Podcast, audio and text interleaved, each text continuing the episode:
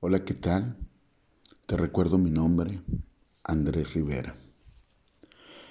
Hoy me gustaría, continuando en el libro de Éxodo, en el capítulo 12, hacer referencia al versículo 35 y 36, que dice, e hicieron los hijos de Israel conforme al mandamiento de Moisés, pidiendo de los egipcios alhajas de plata y de oro y vestidos. Y Jehová dio gracias al pueblo delante de los egipcios y les dieron cuanto pedían. Así despojaron a los egipcios. Amén. El pueblo de Israel no tenía nada y ellos vivían oprimidos, vivían bajo el yugo de los mismos egipcios, quienes se enriquecían día con día. Mas, sin embargo, cuando Dios intervino entre los egipcios e Israel, fue cuando empezó el pueblo egipcio a ver muchas situaciones que no eran a su favor, obviamente. Y el pueblo de Israel empezó a ser liberado.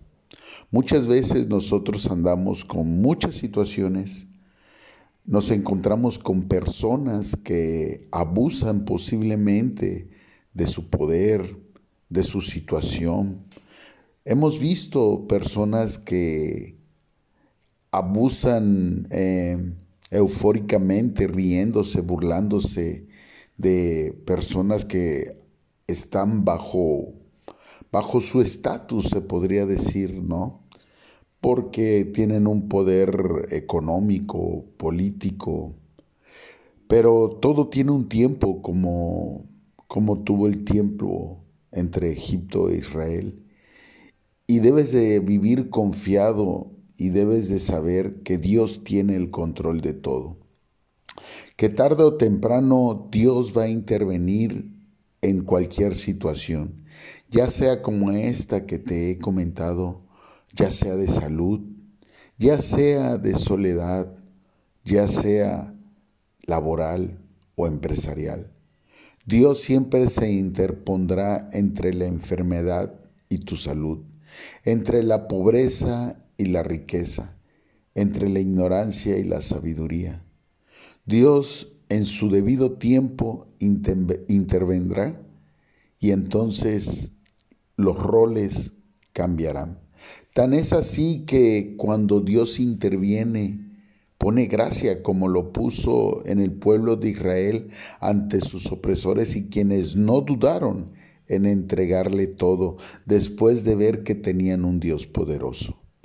Es decir, que debemos de estar apacibles, debemos no intervenir en la defensa de Dios de nosotros, y Dios mismo se encargará de poner gracia con aquellos que te han en algún momento dado oprimido. Dios pondrá salud en cualquier instante y cualquier momento en que te puedan decir que no hay más camino, no hay más medicina, no hay más situación en la cual tú puedas levantarte creyendo y sabiendo que eres sano porque el hombre te lo ha dicho.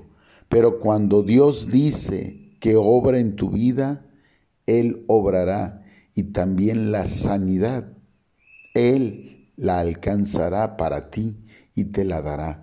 Pero tenemos que vivir confiados. Y vivir confiados es no vivir interviniendo nosotros, no vivir haciéndonos la justicia, no vivir haciendo defraudaciones para alcanzar nuestra prosperidad económica, no vivir calumniando, señalando, ofendiendo, mintiendo y difamando por buscar una defensa de nosotros.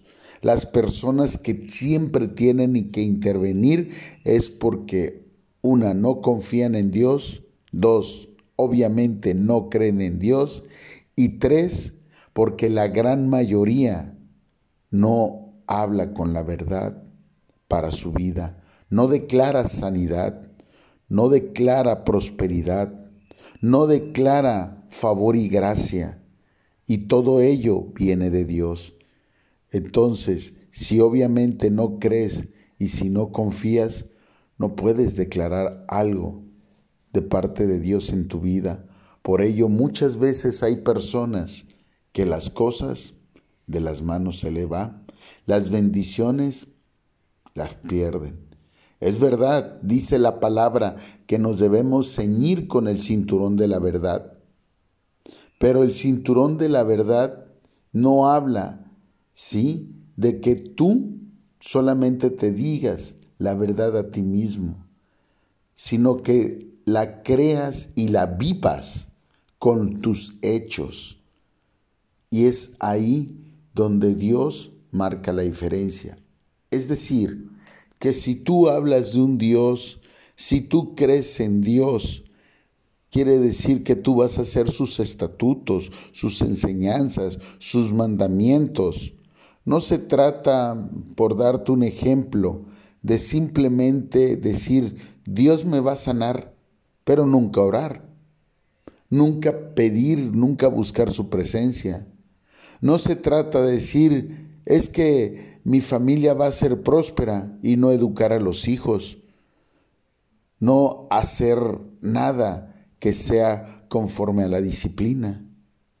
Es que Dios me va a prosperar y nunca ni siquiera eres capaz, ¿sí?, de poner tus finanzas en manos de Él para que las multiplique o simplemente poder dar un, un poco de la semilla que Él te da para tu prosperidad, para su servicio. Así es como debemos nosotros de meditar las cosas y decir, bueno, yo creo en Dios, Él va a intervenir en mi vida, tengo que llevar una vida que se vea que Él está en mi vida y que Él diga, voy a defender a mi hijo, porque Él es mi hijo o mi hija amada, en la cual como Jesucristo, tengo complacencia y poner así favor y gracia contra aquellos que se han levantado en tu contra y que solo, solos, al ver que mayor es el que está contigo que el que está en el mundo, solos vendrán y se rendirán. Tienes que tener confianza en Dios y no en tus fuerzas ni en el hombre. Tienes que creer y saber que Él, cuando tú clamas, te escucha. Tienes que creer, porque al que cree, todo le es posible. Te recuerdo mi nombre, Andrés Rivera.